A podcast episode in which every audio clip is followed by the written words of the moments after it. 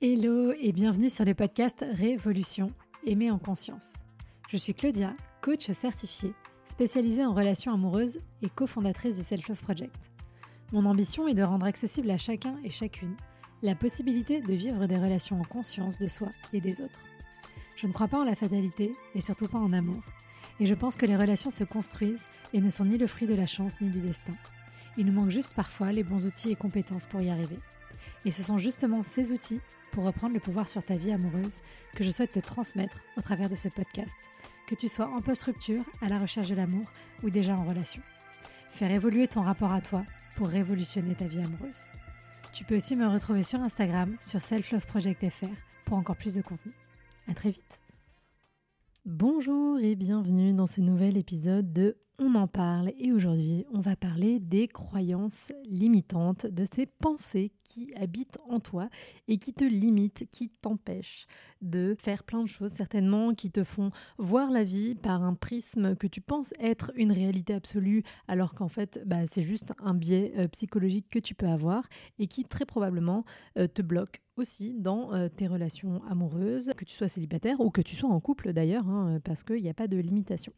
Alors, avant d'aborder un petit peu plus précisément euh, les conséquences sur la vie amoureuse, etc., des croyances limitantes, Parlons de ce qui est concrètement une croyance limitante, parce que c'est un mot que vous voyez revenir de façon régulière euh, si vous suivez des comptes de développement personnel, de psychologues, de coachs, mais peut-être que vous n'avez pas encore trop saisi quelle réalité se cachait derrière ça.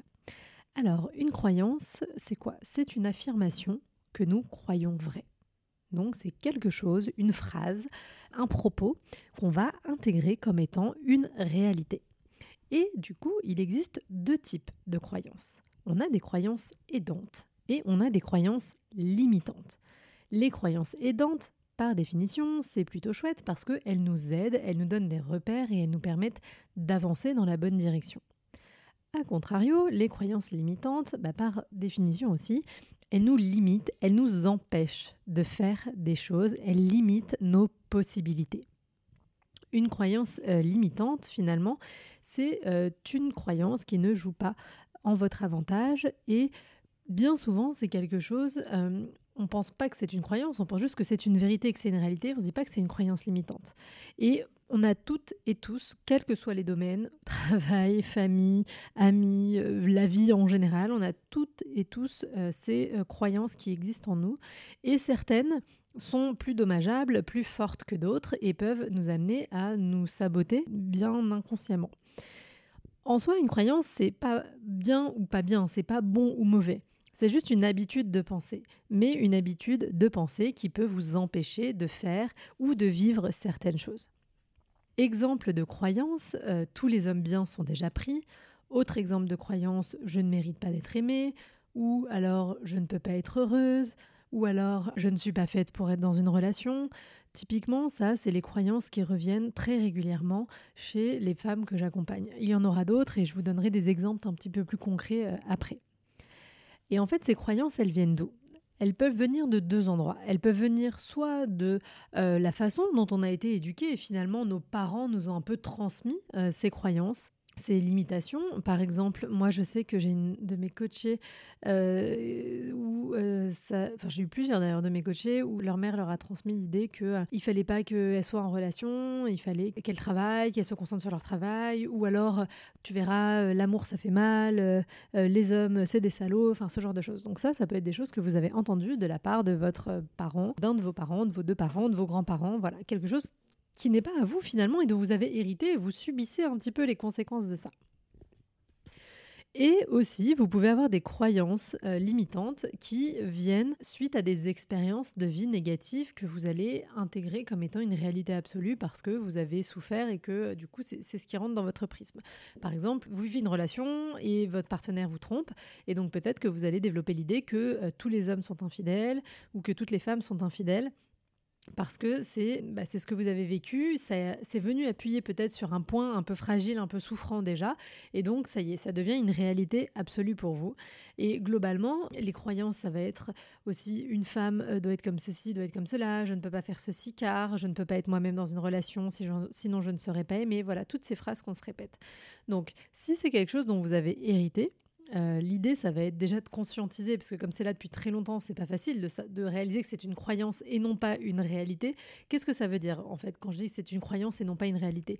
C'est que quand vous dézoomez, vous réalisez que ce qui pour vous paraît évident et paraît une réalité absolue, en fait, si vous allez voir chez le voisin, c'est un truc qu'il ou elle ne va pas du tout penser.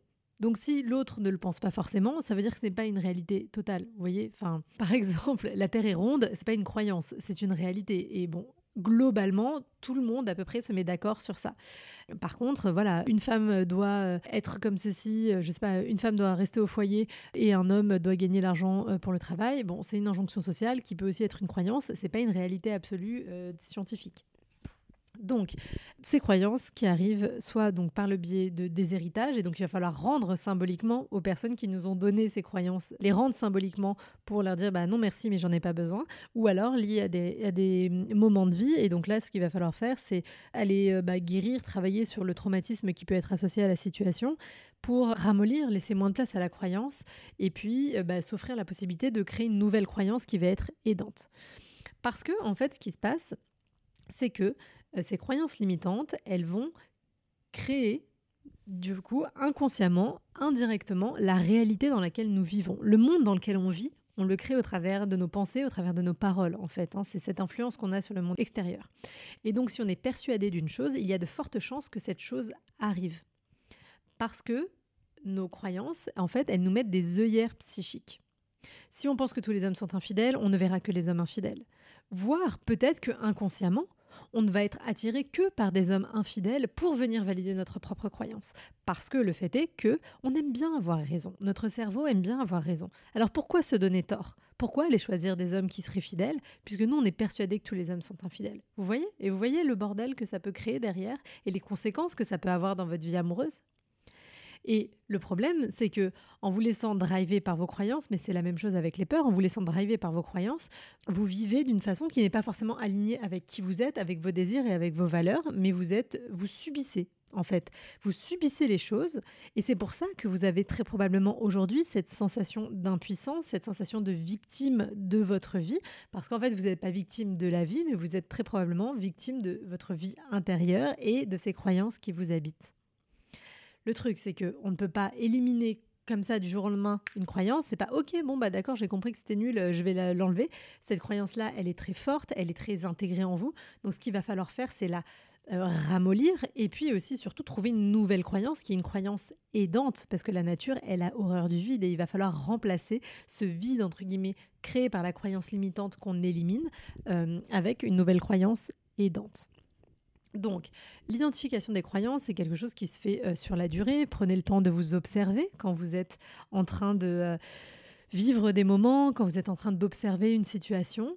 Euh, qu'est-ce qui se passe en moi? Qu'est-ce que je me dis? Est-ce que ce que je me dis, c'est vraiment une réalité ou est-ce que c'est quelque chose que je pense comme vrai? Comment ça se passe? Est-ce qu'il y a d'autres gens qui ont d'autres pensées, d'autres réalités qui coexistent par rapport à la mienne?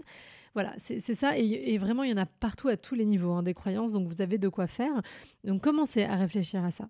Une fois qu'on a conscientisé ça, après, ce qu'on va aller voir, c'est aller construire, prendre conscience de la boucle auto-validante qu'on met en place et qui vient renforcer encore et encore cette croyance. Pour ça, ce que je vais faire, c'est que je vais vous lire quelques euh, travaux de boucles auto-validantes que euh, j'ai construits avec mes coachés pendant le coaching pour que vous euh, saisissiez en fait qu'est-ce que c'est une boucle auto-validante et comment ça se passe. Alors, je vais vous partager là et vous pouvez imaginer, c'est comme si on était en séance de coaching ensemble. Et donc, j'ai en face de moi une coachée qui a identifié les trois croyances suivantes. La première, c'est les personnes qui ne sont pas fun ne peuvent pas être aimées sur le long terme. La seconde, c'est si je ne suis pas au top physiquement, mon conjoint va aller voir ailleurs. Et la dernière, c'est les hommes finissent toujours par mentir. Donc j'ai demandé à cette personne pendant la séance sur laquelle elle souhaitait travailler là en priorité, laquelle était la plus prégnante pour elle. Et donc c'était la croyance numéro un qui était les personnes qui ne sont pas fun ne peuvent pas euh, être aimées sur le long terme. L'idée pour construire la boucle de croyance auto-validante, pour visualiser tout ça, c'est quoi? C'est d'aller identifier l'émotion rattachée à la croyance, les comportements que l'on met en place de façon consciente, inconsciente, du fait qu'on a cette croyance, et les conséquences de ces comportements euh, sur nous, sur notre vie, sur la dynamique de la relation. En général, une fois qu'on est arrivé aux conséquences, on réalise que ces conséquences ne font que renforcer l'idée première, la croyance de départ. Donc, regardez, on va le faire ensemble. Les personnes qui ne sont pas fun ne peuvent pas être aimées sur le long terme. Quelle est l'émotion qui est rattachée au fait d'avoir cette croyance? Eh bien, cette personne me répond que l'émotion qui est rattachée, c'est de se sentir inférieur. Donc je dis, et du coup, comme tu te sens inférieur, qu'est-ce que, qu'est-ce que ça provoque chez toi comme comportement quand tu rencontres quelqu'un, quand tu commences à dater quelqu'un, quand tu es en relation avec quelqu'un? Qu'est-ce qui se passe?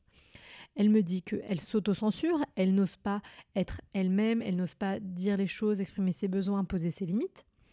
Elle va réfléchir beaucoup avant de dire quelque chose par peur bah, de pas être fun, de dire quelque chose qui ne va pas plaire à l'autre. Elle ne va pas être elle-même donc. Et si son partenaire parle à une femme qui lui paraît fun, entre guillemets, eh bien, elle va euh, s'inquiéter et là, elle va commencer à monter dans sa tête et peut-être mettre en place des comportements un petit peu, pas de flicage, mais vous voyez, un petit peu, on sent dans son énergie qu'elle va être beaucoup plus renfermée. Et là, je dis, donc en fait, finalement, tu deviens, évidemment, je mets des guillemets, hein, mais tu deviens un peu chiante, et donc en fait, t'es pas du tout fun. Quoi, c'est ça la conséquence euh, finalement, l'idée. C'est ça, c'est que finalement, j'ai ces comportements, j'ai tellement peur de pas être fun que je mets en place des comportements qui font que bah, je suis pas fun, et donc comme ça, bah, j'ai raison, je suis pas fun. Voilà. Et donc les conséquences de ça, c'est quoi? Donc elle est pas fun dans la relation, voire euh, même elle peut être, euh, euh, enfin on peut sentir son angoisse et le fait que bah, c'est c'est un peu lourd quoi d'une certaine manière en termes d'énergie. Et donc, euh, il peut y avoir des tensions dans la relation. Elle, elle va, du fait de ces tensions, mettre en place d'autres comportements d'auto-sabotage qui vont être que euh, elle va chercher des problèmes et elle va quitter la relation. Et donc, euh, elle va venir confirmer cette idée que les personnes qui ne sont pas fun ne peuvent pas être aimées sur le long terme. La preuve, c'est que moi, je ne suis pas aimée sur le long terme. La preuve, c'est que moi, mes relations s'arrêtent. Et en plus de ça, entre-temps, je me suis sentie particulièrement pas fun, donc ça vient renforcer l'idée que je ne le suis pas. Vous voyez? Et donc, une fois que c'est ça, elle a renforcé sa croyance et après, on repart pour un tour. C'est comme un tour de manège. vous, êtes sur le carrousel et ça tourne encore et encore et encore. Ça, c'était un premier exemple. Je vais vous donner un autre exemple. Donc, l'autre personne, elle me donne quatre croyances limitantes. La première, c'est je ne peux pas être aimée telle que je suis. Ensuite, les hommes bien sont pris ou ne s'intéressent pas à moi. La troisième, mes relations sont destinées à ne pas durer. Et la quatrième, les hommes ne s'intéressent à moi que pour le sexe. Alors avec elle, on a euh, travaillé la numéro 3 qui était Mes relations sont destinées à ne pas durer. Qu'est-ce que ça provoque chez elle comme émotion quand elle pense à cette croyance? Elle me dit que ça provoque de la peur et de la méfiance. Et de cette peur et de cette méfiance, qu'est-ce qui en découle? Il en découle que dans la rencontre, dans le début de relation, dans la relation, eh bien, elle va rester dans une relation, même quand elle a remarqué que ça ne pouvait pas fonctionner parce qu'il euh, y avait euh, des red flags, parce qu'il y avait des choses qui ne fonctionnaient pas, eh bien, elle va rester parce que elle est intriguée parce que euh, elle a l'espoir que ça change et que du coup elle se dit ah bah du coup comme ils n'ont pas l'air complètement euh, convaincus ou que je sais que ça va pas fonctionner, de, de, toute façon, je sais que ça va pas fonctionner.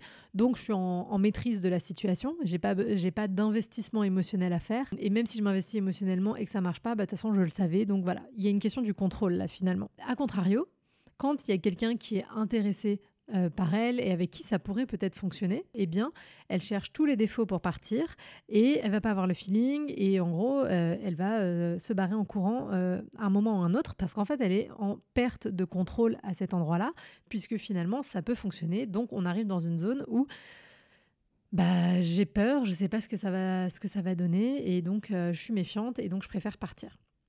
Et les conséquences de ça, c'est quoi? C'est que bah, la relation, elle démarre pas donc dans les cas où il n'y a pas de feeling, ou alors la relation, elle va s'arrêter carrément à un moment donné, bah parce que de toute façon, elle le sait elle-même que depuis le début, ça va pas fonctionner, donc il y a un moment où effectivement, ça ne fonctionne pas. Et donc, qu'est-ce qui se passe? Eh bien, ça vient renforcer sa croyance, puisque sa croyance initiale, c'était mes relations sont destinées à ne pas durer. J'avais raison. La preuve, c'est que soit ça démarre pas, soit quand ça marche, eh bien, enfin, quand ça marche, quand ça démarre, eh bien, ça finit par s'arrêter. Mais ça finit par s'arrêter principalement parce qu'elle a choisi des hommes avec qui, de toute façon, elle savait déjà que ça n'allait pas fonctionner. Vous voyez? Et c'est bien ça qu'il faut comprendre. Attention, je ne suis pas en train de dire, ah là là, c'est sa faute, c'est sa faute si ça marche pas et qu'elle est malheureuse, mais juste de se dire, sa part de responsabilité à elle, c'est de réaliser cette boucle et ce manège dans lequel elle tourne encore et encore et encore, parce que sinon, bah, elle va continuer d'y tourner. Mais il y a une autre réalité qui existe. Il y a une réalité où elle peut petit à petit remplacer sa croyance limitante mes relations sont destinées à ne pas durer par une croyance aidante qui serait mes relations peuvent durer, je peux être heureuse en relation. Et dans ce cas-là, peut-être que l'émotion qu'elle va ressentir, ça va être de la joie, de la sérénité, du dynamisme, j'en sais rien. Et donc là, les nouveaux comportements qu'elle va mettre en place, bah, ça va être l'inverse. Quand je sens que ça ne peut pas fonctionner, j'arrête la relation. Mais par contre, si je vois qu'il y a des choses qui peuvent fonctionner, je suis curieuse, j'y vais, je m'investis, euh, j'arrête de me poser cette question du feeling là à tout prix et, je vois comment je me sens avec cette personne. Et donc j'ouvre la porte à une relation qui peut fonctionner, mais même si ça ne fonctionne pas pour X ou Y raison, je suis en position de décision, de choix, de puissance, et donc je sors de cette impuissance, et donc à terme, potentiellement, une relation peut se mettre en place et je euh, quitte euh, la croyance limitante que j'avais. Vous voyez? Un troisième exemple d'une autre coachée dont les six croyances qu'elle avait notées étaient les suivantes. Je suis trop âgée pour rencontrer quelqu'un qui souhaite fonder une famille avec moi. Deuxième croyance, j'ai été seule pendant trop longtemps pour rencontrer un partenaire avec qui cela se passe bien. Troisième croyance, un homme avec qui je relationne finit toujours par me mentir ou me cacher des choses. Quatrième croyance, je ne suis pas assez bien pour qu'un homme souhaite avoir une relation sérieuse et construite avec moi. Cinquième croyance, je suis trop modeste et pas assez intelligente pour qu'un homme s'intéresse à moi. Sixième croyance, cela devient de plus en plus dur de rencontrer un homme qui m'aime sincèrement. Et c'est important, je vous donne toutes ces croyances pour que vous entendiez que euh, voilà, ça peut prendre plein de formes différentes et que vous avez forcément ces choses-là en vous. Alors là, celle qu'elle a voulu travailler, c'est je suis trop âgée pour rencontrer quelqu'un qui souhaite fonder une famille avec moi. L'émotion déjà qu'on avait identifiée pour elle, c'était euh, la tristesse, le désespoir, le manque aussi. Et les comportements qu'elle a euh, identifiés, c'est quoi? C'est qu'elle va relationner avec des gens qui ne veulent pas d'enfants, et vraiment, ils disent qu'ils veulent pas d'enfants et elle continue quand même d'aller dans cette direction. Elle n'ose pas dire, elle, qu'elle veut des enfants, qu'elle veut faire des enfants. Et elle va dans la relation, même si les critères, de, bah, les critères justement liés aux enfants, pas aux enfants, ne sont pas respectés. Du coup, qu'est-ce qui se passe? Il se passe qu'elle eh ben, se retrouve dans des relations avec des hommes qui ne sont pas alignés sa volonté. Donc, soit elle est obligée de trahir sa propre volonté, soit elle va mettre fin à la relation. Mais du coup, ça va engendrer chez elle encore de la fatigue, ce genre de choses. Et elle va, elle va se dire, eh ben voilà, j'ai encore rencontré quelqu'un j'ai encore rencontré quelqu'un avec qui je me suis investie. Et pourtant, euh, bah, du coup, cette personne, elle veut pas fonder une famille avec moi. Et en fait, c'est ça qui est intéressant. Avec moi. C'est pas un homme qui ne veut pas fonder une famille, hein, mais c'est avec moi. C'est là où ça vient se rejouer, sa croyance. donc, elle choisit des hommes qui ne veulent pas d'enfants, qui ne veulent pas fonder une famille ni avec elle ni avec personne, mais elle, elle vient se dire c'est avec moi et c'est pour ça que euh, ça vient euh, pas fonctionner. Donc, comment elle fait, elle, pour sortir de sa croyance? Eh bien, elle se crée une nouvelle euh, croyance aidante qui serait j'ai encore la possibilité de rencontrer quelqu'un avec qui fonder une famille. Et donc, son comportement, ça va être de ne choisir de relationner qu'avec des hommes qui ont ce même désir de fonder une famille, d'oser exprimer euh, son intention, euh, de valider que cette personne peut être un bon partenaire et un bon coparent. Et les conséquences de ça, c'est quoi? C'est que bah déjà, elle arrête de s'épuiser dans des relations qui ne sont pas en phase avec son désir et petit à petit, déjà, elle va rencontrer des hommes qui ont ce désir d'enfant et donc ça va affaiblir cette croyance que les hommes n'en veulent pas et qu'elle ne peut pas en rencontrer. Vous voyez? Donc toujours, hein, on identifie et ensuite on crée le nouvel espace. J'espère que ça vous aide vraiment de voir. Là, je suis partie dans du matériel concret de coaching. C'est un, podcast beaucoup plus euh, pratique que euh, théorique. Et j'espère que ça vous a fait écho et que ça vous permet d'identifier. Donc moi, ce que je vous invite à faire, c'est d'identifier une ou plusieurs croyances que vous avez et de construire cette boucle auto-validante et de me les envoyer euh, toujours sur Instagram, selfloveprojectfr, pour qu'on puisse échanger là-dessus parce que c'est toujours hyper intéressant.